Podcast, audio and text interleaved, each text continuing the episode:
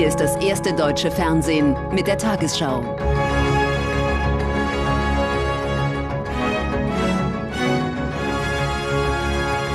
Heute im Studio Jens Riewer. Guten Abend, meine Damen und Herren. Ich begrüße Sie zur Tagesschau. Nach der Veröffentlichung von US-Geheimdokumenten im Internet prüft das Pentagon die Echtheit und sucht die Verantwortlichen für das Datenleck. Das Ministerium untersucht nach eigenen Angaben auch mögliche Folgen für die Sicherheit der USA und ihrer Verbündeten. Die Papiere enthalten unter anderem Daten über russische und ukrainische Truppenstärken sowie zu Waffenlieferungen, außerdem Geheimdienstinformationen über mehrere Länder. Laut Medienberichten hat die Ukraine als Reaktion auf die Veröffentlichung ihre militärische Taktik verändert. Das US-Justizministerium ermittelt das FBI auch. Das Pentagon will dringend wissen, wer hat die streng geheimen Unterlagen auf Gaming-Plattformen im Internet hochgeladen. Das Verteidigungsministerium prüft und bewertet weiterhin die Echtheit der fotografierten Dokumente, die in den sozialen Medien kursieren und offenbar sensibles und streng geheimes Material enthalten. Es geht um mehr als 50 Dokumente, viele markiert mit dem Zusatz streng geheim. Sie sollen belegen, dass und vor allem wie der US-Geheimdienst Informationen sammelt zu den Themen Krieg in der Ukraine, Chinas Taiwan-Pläne, Nordkoreas Raketenprogramm und Irans Atomambitionen. Das sind Papiere der höchsten Regierungsebene, offensichtlich aus einem Briefing. Es gibt Bilder von Präsentationen. Die Schadensbeurteilung läuft. Jetzt ist es wichtig, dass alle Löcher gestopft werden. Es ist jedenfalls ein erheblicher Vertrauensverlust. Besonders heikel ist das mit Blick auf den Krieg in der Ukraine. Die Dokumente zeigen Informationen zu Waffenlieferungen und Angaben zum Munitionsverbrauch. Außerdem, wie die USA und die NATO planen, die Ukraine bei einer bevorstehenden Frühjahrsoffensive zu unterstützen. Und es gibt Hinweise darauf, dass der Ukraine schon bald die Flugabwehrraketen ausgehen könnten. Experten sagen, das Datenleck ist das Schlimmste seit den Wikileaks von Edward Snowden. Die veröffentlichten Geheimdokumente schaden den USA, ihren Verbündeten und vor allem der Ukraine.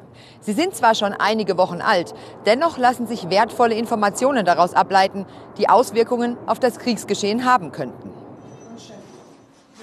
Alexei Danilov ist Sekretär des Nationalen Sicherheits- und Verteidigungsrats der Ukraine und damit einer der wichtigsten sicherheitspolitischen Berater von Präsident Zelensky. Im Exklusivinterview mit der ARD widerspricht er Medienberichten, wonach die veröffentlichten Geheimdokumente Einfluss auf die geplante Offensive des ukrainischen Militärs haben. Die Daten für die Durchführung bestimmter Operationen, die Größe der Einheiten, wer daran beteiligt ist und in welcher Richtung, diese Informationen sind absolut geheim. Wenn jemand glaubt, sie zu haben, dann kann ich ihn nur beglückwünschen, aber ich weiß nicht, woher er sie haben könnte. Über den Beginn der geplanten Gegenoffensive werde der Stab des Oberbefehlshabers im allerletzten Moment entscheiden. Wenn jemand glaubt, dass wir nur eine Option haben, dann entspricht das nicht der Realität. Sogar drei Optionen sind nicht viel. Der Krieg geht nicht nur entlang der Frontlinie weiter. Im Süden der Ukraine haben russische Raketen erneut auch Wohngebiete getroffen. Bei einem Angriff auf Saporizhia am Sonntag kamen nach Angaben der örtlichen Behörden ein Mann und seine zehnjährige Tochter ums Leben. Die Mutter konnte schwer verletzt aus den Trümmern gezogen werden. Die Feuerwehrleute sind in die Zimmer rein, konnten die Familie aber nicht finden. Sie haben nämlich in einem Zimmer auf der anderen Seite geschlafen und genau dort ist die Rakete eingeschlagen. Insgesamt sind am Wochenende nach ukrainischen Angaben mindestens sechs Zivilisten durch russische Angriffe getötet worden. Neben Saporizhia standen auch die Stadt Cherson und sieben weitere Regionen unter Beschuss. Ungeachtet der aktuellen Kampfhandlungen haben die Kriegsgegner erneut mehr als 200 Gefangene ausgetauscht. Nach Angaben aus Kiew wurden 100 Ukrainer aus russischer Gefangenschaft entlassen. Im Gegenzug wurden laut russischem Verteidigungsministerium 106 russische Soldaten aus ukrainischer Gefangenschaft nach Moskau gebracht. Der Austausch von Gefangenen ist das einzige Thema, über das Russland und die Ukraine derzeit miteinander verhandeln. Der Angriffskrieg Russlands gegen die Ukraine war auch in diesem Jahr das bestimmende Thema bei den bundesweiten Ostermärschen. In vielen Redebeiträgen wurden weitere Waffenlieferungen an die Ukraine abgelehnt und diplomatische Initiativen gefordert. Die Organisatoren zogen eine positive Bilanz des Wochenendes. Gleichzeitig räumten sie innerhalb der Friedensbewegung Meinungsunterschiede ein, etwa in der Frage, was die richtige Reaktion auf den russischen Angriffskrieg sei.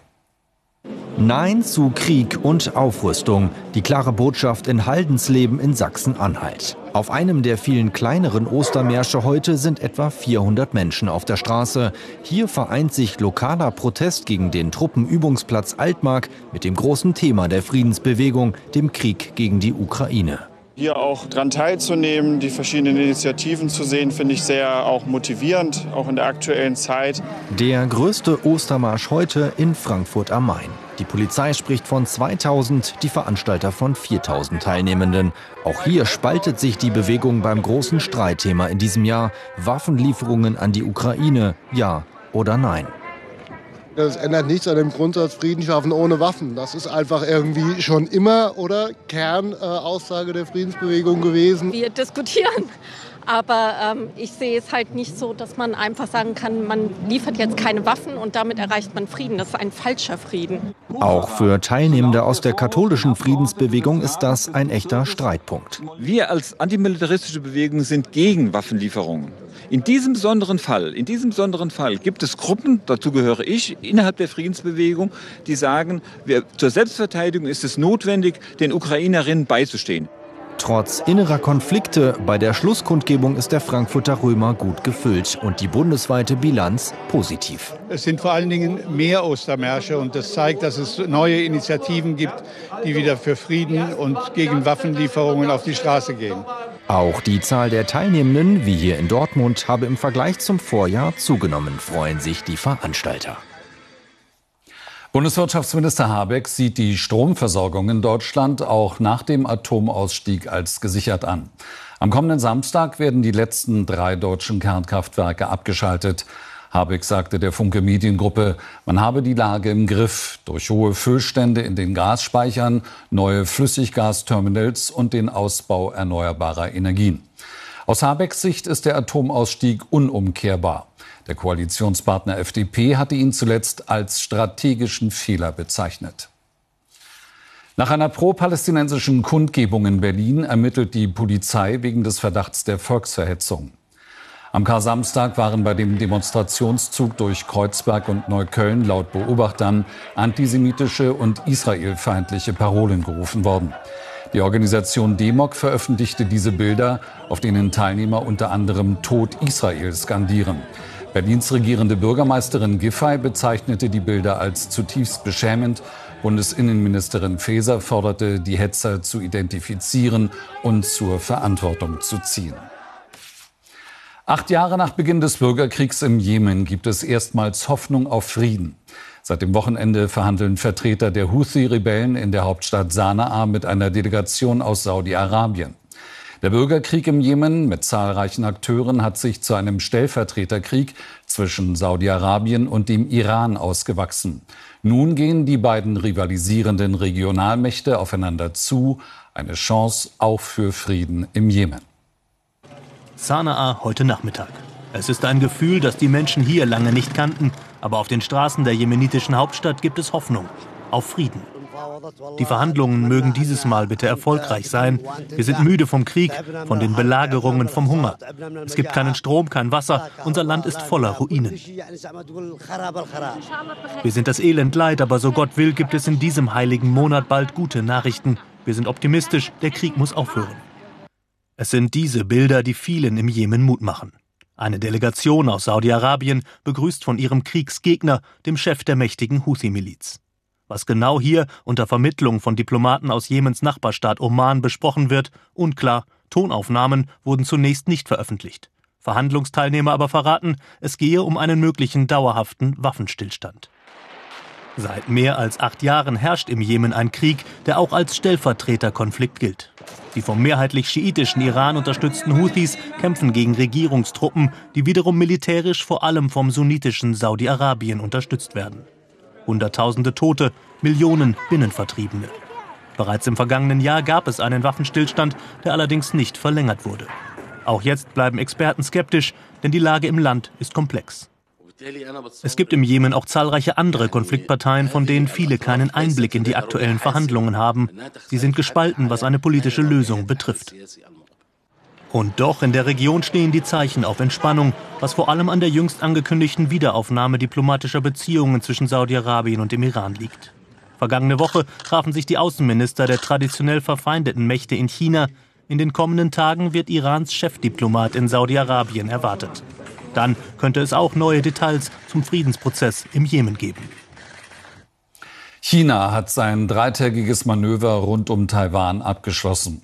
Heute habe man die Blockade der Insel durch Schiffe und Flugzeuge geübt, hieß es vom zuständigen Militärkommando. Auch ein Flugzeugträger sei beteiligt gewesen. Die Truppen stünden bereit, jedwedes Streben Taiwans nach Unabhängigkeit zu verhindern.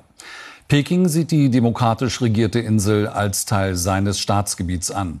Auslöser des Manövers war die jüngste USA-Reise von Taiwans Präsidentin Tsai. US-Präsident Biden hat seine Absicht bekräftigt, bei der Wahl im November 2024 erneut anzutreten. In einem Interview mit dem Sender NBC sagte der 80-Jährige, er plane zu kandidieren, sei aber noch nicht bereit für eine offizielle Ankündigung. Damit die Demokraten ihn als Kandidaten aufstellen, müsste Biden voraussichtlich auch als amtierender Präsident das übliche Vorwahlverfahren seiner Partei durchlaufen. In Nordirland ist heute der 25. Jahrestag des Karfreitagsabkommens begangen worden. Der Vertrag beendete nach drei Jahrzehnten den blutigen Konflikt. Dabei standen sich katholische Anhänger einer Vereinigung mit Irland und protestantische Befürworter einer Union mit Großbritannien gegenüber. Am heutigen Ostermontag demonstrierten pro-irische Anhänger. Dabei kam es zu vereinzelten Ausschreitungen. Für einige ist der Kampf noch nicht vorbei. Durch Derry ziehen pro-irische Hardliner. Darunter sollen auch Mitglieder der neuen IRA sein. Nordirland als Teil Großbritanniens lehnen sie vehement ab. Abseits greifen jugendliche Polizeiautos an, Symbol des britischen Staates. In manchen Vierteln gilt das Karfreitagsabkommen nicht als Erfolgsstory. Das Abkommen hat das Problem mit dem britischen Staat nicht gelöst, wohin wir gehören. Das ist aber die zentrale Frage. Anschläge, Straßenschlachten. 30 Jahre dauert der Konflikt zwischen pro-irischen und pro-britischen Paramilitärs. Die Kämpfe kosten 3500 Menschen das Leben. Durch zähe Verhandlungen gelingt es Ex-Premier Blair jedoch, 1998 das Friedensabkommen zu erreichen. Die Leute haben gemerkt, entweder erschöpfen wir uns gegenseitig mit Gewalt oder wir versuchen Frieden zu schließen. Der Großteil der Nordiren lehnt gewaltbereite Gruppen ab. Dennoch ist die Gesellschaft weiterhin tief gespalten. Der Frieden zerbrechlich. Radikale Gruppierungen wie die neue IAA sind Splittergruppierungen mit sehr wenig Einfluss. Die Polizei befürchtet dennoch, dass sie mit einem Anschlag eine große Wirkung erzielen könnte und dass das den Besuch von US-Präsident Biden anlässlich des 25. Jubiläums des Karfreitagsabkommens überschatten könnte. Im US-Bundesstaat Kentucky hat ein Mann in einem Bankgebäude vier Menschen erschossen. Nach Angaben der Polizei wurde auch der Schütze getötet. Mindestens acht Verletzte wurden ins Krankenhaus gebracht, darunter zwei Polizisten. Die Behörden vermuten, dass es sich bei dem Täter um einen früheren Mitarbeiter der Bank gehandelt haben könnte. Und nun die Wettervorhersage für morgen Dienstag, den 11. April. Der Ausläufer eines Tiefs über der Nordsee sorgt für teilweise windiges und wechselhaftes Wetter. Heute Nacht überquert uns ein Regenband von West nach Ost. Dahinter lockert es zeitweise auf, aber es gibt hier und da noch Schauer, im Nordwesten einzelne Gewitter. Morgen zieht der Regen nach Osten ab, hält sich aber noch im Süden, ehe er sich an die Alpen zurückzieht. Sonst mal Sonne, mal dichte Wolken und vor allem im Norden und Osten Schauer sowie einzelne Gewitter. Vom Westen bis in die Mitte setzt sich später öfter die Sonne durch. Heute Nacht am Oberrhein bis 10, im Bayerischen Wald knapp über 0 Grad. An den Alpen morgen 8, im Rhein-Main-Gebiet bis 16 Grad. Auch am Mittwoch windig und unbeständig. Am Donnerstag ist auf den Bergen sogar Schnee dabei, sonst ändert sich an dem wechselhaften Wetter wenig. Auch am Freitag teils Sonne, teils Wolken, aber es bleibt meist trocken.